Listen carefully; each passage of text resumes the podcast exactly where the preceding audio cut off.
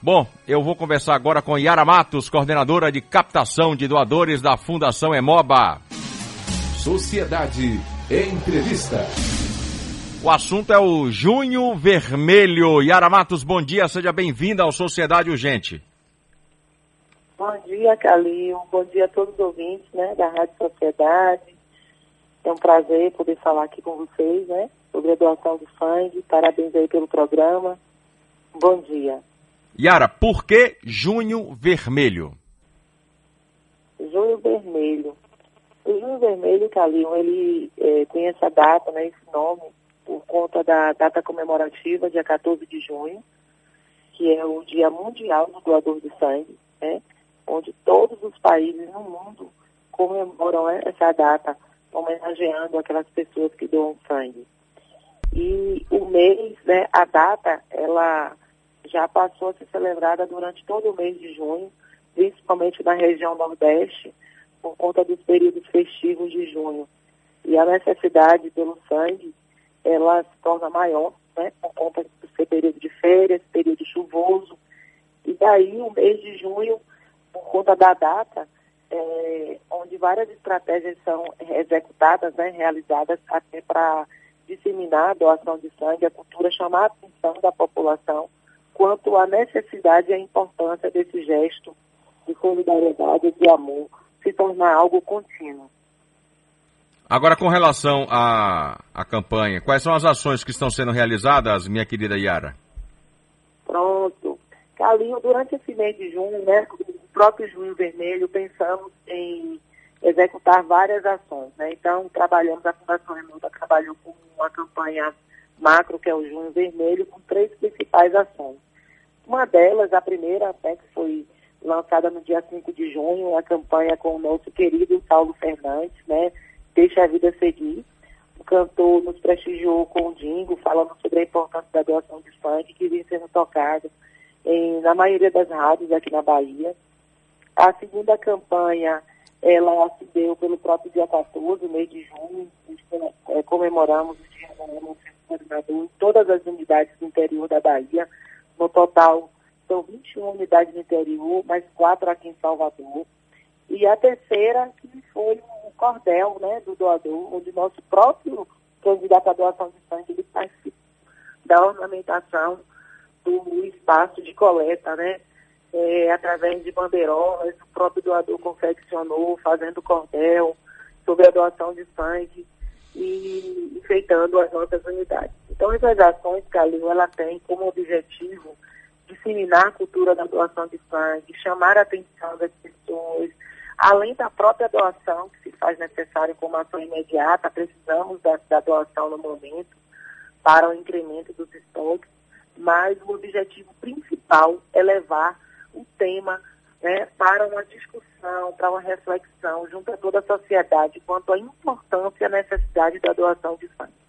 Três momentos é, festivos me chamam a atenção é, que eu queria saber de você por que, que isso acontece. Por exemplo, Natal, Carnaval e agora o São João. São três períodos festivos onde é, existe uma queda brutal do número de, de doações de sangue. E, e, é justamente nesse período onde ocorrem as, as situações que é necessário ter muito estoque de sangue, em razão de acidentes, em razão de, de situações que a gente já sabe que ocorrem muito nesse período. Por que, que acontece essa baixa, principalmente nesses períodos que eu acabei de citar, Yara? Por conta, eh, principalmente, principalmente por conta do período é, de férias, né? Muitas famílias elas saem das suas cidades e se direcionam para alguns outros estados ou até mesmo aqui no interior da Bahia. O número de pessoas, de famílias em período de férias escolares, universidades e empresas também é muito grande. Então acaba acontecendo isso, as pessoas saem daqui, é, ou das cidades onde tem hemocentro, isso é uma realidade inclusive do Brasil. Outra situação é, em relação à questão do, do, do, próprio momento também de chuva, é, frio, isso também afasta o candidato à doação de sangue. o número de acidentes acontece também maior por conta das viagens das estradas. É, além também, Calil, do período de chuva, né? A chuva, o frio também afasta. Tem regiões no Brasil, por exemplo, diferente daqui da região Nordeste, que o frio é, chega a diminuir em 30% a 40% a, o comparecimento de candidatos à doação. A e pandemia também impactou? Como? A pandemia também impactou? Sim. A pandemia afastou os candidatos, né, por uma questão mesmo do medo, de contaminação. É, o próprio layout de atendimento nosso, ali, as unidades, elas sofreram uma alteração em quantidade ao número de cadeiras de coleta, é, na recepção, é, por conta mesmo de todo o protocolo de prevenção contra o Covid, essa redução de atendimento no espaço também impactou muito. Então, do, desde o período da pandemia, a Fundação Emoba vem desenvolvendo várias estratégias. Constantemente vocês devem ter um e observado várias é, campanhas, ações, é, atividades voltadas para a disseminação da doação de sangue para chamar a atenção. No período da pandemia, em alguns meses, chegamos a, a, a contabilizar estatisticamente uma redução de 30% até 40%. É que no total do ano de 2020 fechamos, alguns outros meses melhoraram, e aí fechou uma redução de 10% do número de candidatos. Certo. Yara, eu quero continuar com você porque o assunto é muito importante, é, é, é popular é, é, e a situação precisa realmente melhorar e eu preciso tirar algumas dúvidas com você ó, dúvidas essas que o ouvinte também tem, tá certo? Eu volto. Eu estou entrevistando Yara Matos, coordenadora de captação de doadores da Fundação Emoba, e o assunto é Junho Vermelho. É, Yara, quem teve Covid-19 precisa esperar quanto tempo para poder doar sangue? Pronto. O prazo, é, conforme a, a portaria, né, seguimos uma orientação da Constituição Nacional do Sangue, são 30 dias, Calinho, com a orientação seguinte, além desses 30 dias, é importante que o candidato à doação ele não esteja mais com nenhum sintoma, certo? E daí ele poderá sim se candidatar para poder fazer a doação dele. Quem foi vacinado? Quanto tempo é, de intervalo? Quem, quem, excelente pergunta, né? Quem foi vacinado, né? Ah, hoje nós estamos com a metodologia de uso de três vacinas, né? Então, por exemplo, a Coronavac são 48 horas para o candidato fez a sua vacina, após dois dias ele poderá fazer a sua doação de sangue tranquilamente, enquanto as, outros dois, é, as outras duas vacinas, como a Pfizer e a AstraZeneca, prazo é de sete dias. Agora, no caso, aí vale aquela pergunta. É, por exemplo, eu tive a Covid no estágio mais grave, né, quase fui entubado e, e, e, tomei a primeira dose da vacina. Pessoas assim como eu, que teve a Covid no estágio mais grave, que já tomou a primeira dose da vacina. No caso, eu já tenho, já foi janeiro, fevereiro, março, seis meses. É, é, eu tenho que esperar também os 30 dias? Você, por exemplo, o exemplo que você traz, você teve a Covid no período de, no mês de janeiro, é isso? Sim. E já tomei Sim, a primeira dose da vacina e tomou a primeira dose agora, né? Foi. Pronto. O que é que vai acontecer? Você pode se candidatar, você vai passar pelo, pelo avali, pela avaliação do triagista e ele vai identificar, né, se você tem condições de doar. Porque o que é que acontece? Um paciente que teve Covid, internou, como você trouxe o exemplo, chegou a ser entubado, né, foi um procedimento invasivo. Então, daí, a portaria, Calil, que nos orienta enquanto profissionais de, da hemoterapia, ela traz vários é, ativos e orientações quanto à questão da saúde do candidato à doação de sangue. Então, por exemplo, pessoas que ficaram internadas ou fez cirurgia, foram entubados, ou até mesmo endoscopia digestiva, por exemplo, é um tipo de exame que o doador ele fica inapto por seis meses. No caso de intubação também. Então, ele não vai poder fazer a doação naquele momento, né? porque ele esteve internado, é, fez um procedimento invasivo, que foi uma intubação.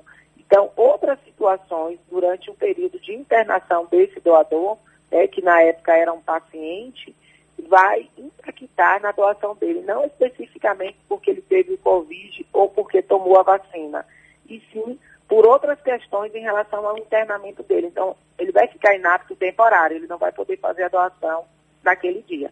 Vai ter que esperar e aguardar um prazo de um ano para poder ele se candidatar a fazer a doação e ainda assim o triagista vai avaliar. Né? Tem pacientes que depois do Covid tem algum tipo de sequela, outros não.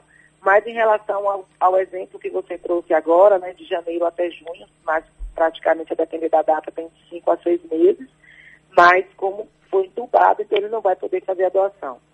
Eu estou trazendo aqui agora um depoimento de um ouvinte, o Joselmar, na atividade. Ele faz até uma crítica à, à, à questão da burocracia. Você pode ouvir? Posso, sim, Vamos claro. lá. Bom dia, Joselmar. Bom dia, Carlinhos. Fala que é o Joselmar na atividade do Pax Cristóvão. Sobre essa campanha aí da, do Emoba aí, tem uma vez eu era doador, sempre estava doando. Tem uma vez fui doar, fui doar e eu era casado. No Peltras eu tinha relação com minha esposa, tinha, sem caminho assim. Aí minha esposa não pôde doar. Passou um tempo, fiquei com raiva e não fui. Depois fui doar de novo, eu era separado. Doutor, se eu tava com alguém, falei, tô. Ah, tá. Quanto tempo já? Uns seis meses. Fazendo um sexo com camisinha, com preservativo. Não pude doar também. E por isso nunca mais fui doar, porque é uma burocracia tá pra você doar. Entendeu? Isso aí também é para fazer propaganda mensalmente. Não é só o tempo de festa, não. Então, vendo? É muito, muito de burocracia, você vai doar sangue. E as pessoas acabam não indo por causa disso. Um abraço, meu irmão. Eu entendo que cada caso é um caso. Você entendeu aí, Yara? Entendi, sim. Agora, essa questão da, da, da, da, pessoa ter tido relação sexual é, com doação, o que, que tem a ver? Bom, tem tudo a ver, Calil. O que é que acontece? É, a legislação né, que, que rege um, um, um, procedimento, como a hemoterapia, por exemplo, temos dois públicos. Né? Primeiro que é o candidato, uma pessoa que se candidata à doação, ela precisa ser preservada e cuidada, obviamente, e um paciente, certo? Que está lá na ponta precisando receber o hemocomponente do sangue. A legislação, ela traz, né, por conta de todo um histórico de uma nação, no caso, nosso país, no Brasil, por exemplo, é, esse cuidado em relação à avaliação antes do doador. Hoje, se você me perguntar, até antes de responder esse questionamento do ouvinte, que eu acho que é uma, um questionamento muito válido e oportuno para o momento, é o seguinte. Hoje, a Fundação Emoba, nós trabalhamos com alta tecnologia de identificação na sorologia, né? São os vírus de doenças sexualmente transmissíveis. A nossa tecnologia ela é de ponta. É, hoje atuamos com os, os principais é, equipamentos e materiais sorológicos na identificação desses vírus, como HIV, hepatite C, é, Chagas, e a gente consegue fazer essa identificação de determinados vírus em até 48 horas, 24 horas de contaminação. Mas ainda assim, todo esse aparato tecnológico, é, obedecemos a uma legislação que ela traz né, como a orientação quando um indivíduo ele tem mais de um parceiro ou trocou de parceiro no mesmo ano, né, ele teve um, se separou, ele já está construindo uma, uma, nova relação, é, casou-se novamente, tem menos de um ano com outro companheiro, outra companheira, independente da orientação sexual do, do, do candidato, é, mas assim, trocou de parceiro, ah, mas faz uso de preservativo o que acontece? A orientação é que essa pessoa fique inapta temporariamente e ela só vai poder doar é, quando, no momento da entrevista, ela informar que já tem um ano com esse parceiro. Por que, que tem essa orientação, é? essa burocracia, como o ouvinte colocou? É, é historicamente, Calil, é, desde o finalzinho da década de 70 até 80, aqui no Brasil, né, como em outros países que teve o avanço do HIV, e os estudos eles trazem essa questão do comportamento da sociedade. Então, dados estatísticos né, traz isso como uma orientação. Claro que isso também tem uma validação dos principais órgãos de legislação da saúde, como a OMS, como a, a Coordenação Geral do Sangue, é, o Ministério da Saúde. Então, tem que trazer uma orientação técnica no momento da avaliação desses candidatos. A nossa portaria de consolidação, a 5, é anexo 4, que é, é, revogou a antiga 158-2016. Então, ela traz todas as orientações, desde a seleção do candidato até o momento da coleta do sangue, da transfusão desse sangue no paciente. Então, é necessário que o doador é, tenha essa orientação no momento que ele não puder doar. Então, mesmo que ele diga, afirme, é, e que ele teve mais de um relacionamento, faz uso de preservativo, mas a informação é que o candidato, ou qualquer pessoa, qualquer cidadão, quando ele tem mais de um parceiro durante um ano, ele entra numa estatística como um grupo de risco. Então, por conta disso, precisamos obedecer à legislação e ele vai ficar inapto temporariamente, certo? Após um ano com o mesmo parceiro, ele vai poder fazer a sua doação tranquilamente. Agora o Geraldo está querendo tirar uma dúvida contigo aqui. Vamos, vamos ouvir. Bom dia, Calil. Bom dia. Eu sou Geraldo aqui de Cobre de Farias. Fala, eu Geraldo. gostaria, Calil, se for possível, a doutora me tirar uma dúvida, que eu fui, eu fui vacinado já pela segunda dose. Mas só que a segunda dose que eu fui tomar, a enfermeira estava assim um pouquinho chateada, tinha chateado com alguém lá. E eu vi a seringa cheia, ela me furou, mas eu não vi, ela não me mostrou a seringa quando saiu. O que, é que eu faço para tirar essa dúvida, saber se realmente eu fui vacinado? Então, aí não é nem com, com a Yara, isso aí é com a prefeitura e depois eu vou resolver essa situação. Bom, Yara, eu quero agradecer muito a sua participação aqui no nosso Sociedade Urgente e queria que você reforçasse aí a importância, é, chamar, conclamar as pessoas para irem doar sangue o quanto antes. Pronto, obrigada, Calil, pela oportunidade. Obrigada Antes de mais nada, é, é, me faz aqui uma. Me tira uma dúvida aqui de um ouvinte. É, por que mulheres com muitos filhos também não podem doar? Me fizeram essa pergunta aqui agora. Ah, que bom. É, existe uma. é, a gente sempre tem, tem um respaldo, como eu venho informando, da regulamentação técnica, né? Mas é, a legislação ela traz um conceito que é um, algo muito específico tecnicamente da área médica é, de comprovações. Mulheres com muitos filhos, é, existe assim a- essa possibilidade de é, tecnicamente, para estar dando essa explicação, a gente chama de tralha, que é um, um procedimento que acaba impactando a mulher quando ela tem muitos filhos na doação de sangue. É, deixa eu só dar um exemplo de uma forma mais, mais é, objetiva. É como se ela tivesse sofresse uma, uma alteração né, em relação a um fenótipo, só para poder ela entender que esse sangue, quando ele for ser transfundido no paciente, ele poderá trazer algum impacto em relação a algum tipo de é, problemas é, é, pulmonares. Um, um exemplo assim. Então, só assim, é, é um pouco difícil para poder a gente explicar, então pouco tempo né, de, de programação, porque é algo muito técnico. E, por exemplo, eu não sou médica, eu sou assistente social de formação, mas a gente consegue orientar os doadores lá, porque eles ficam chateados e preocupados por isso. Então, existe uma orientação que mulheres que têm mais de dois filhos, elas não podem doar. É como se esse processo da, da gravidez da mulher, ela acaba desenvolvendo alguns tipos de, de sensibilização, e aí esse sangue, ele não tem 100% de normalidade para poder fazer uma transfusão no paciente. Então, em virtude disso, né, por uma questão de preservação também do candidato, a orientação é que ela não possa doar. É, mas claro que ela poderá é, é, tornar uma captadora. Né? Ela não pode doar por conta disso, que é uma orientação, como tem diversas outras, né? É, orientações de possibilidade de doação. Mas é, por conta disso, a mulher ela fica impossibilitada quando ela tem mais de, de, de dois, três filhos, de poder fazer a sua doação de sangue. Obrigado, viu? E reforce aí a campanha. Bom, a campanha, Calil, é constantemente a Fundação Emoba vem fazendo campanhas, são várias, né, todos os meses. É. O nosso principal objetivo, como eu falei, é chamar a atenção da população, é atrair vocês da mídia, né, que tem um, um- impacto muito importante em relação com formadores de opiniões, é, levam informações para a população. O programa de vocês, por exemplo, traz isso, consegue é, atingir um alcance também muito importante em, em vários locais aqui de Salvador e na Bahia. é, levar o tema para o conhecimento do dia a dia das pessoas quanto à informação. O sangue ele é considerado no nosso processo de trabalho como uma matéria-prima para que ele possa ser fracionado e distribuído em hemocomponentes para atender pacientes oncológicos, transplantados, vítimas de acidentes. Então, o importante é que esse estoque ele esteja sempre com um incremento eh, de forma regular para atender qualquer demanda transfusional. Aproveitar e pedir às pessoas, para quem nunca doou, que compareçam ao Hemocentro, faça sua doação. Já estamos de braços abertos organizados, atendendo a, a, aos candidatos com todos os protocolos de prevenção contra o Covid.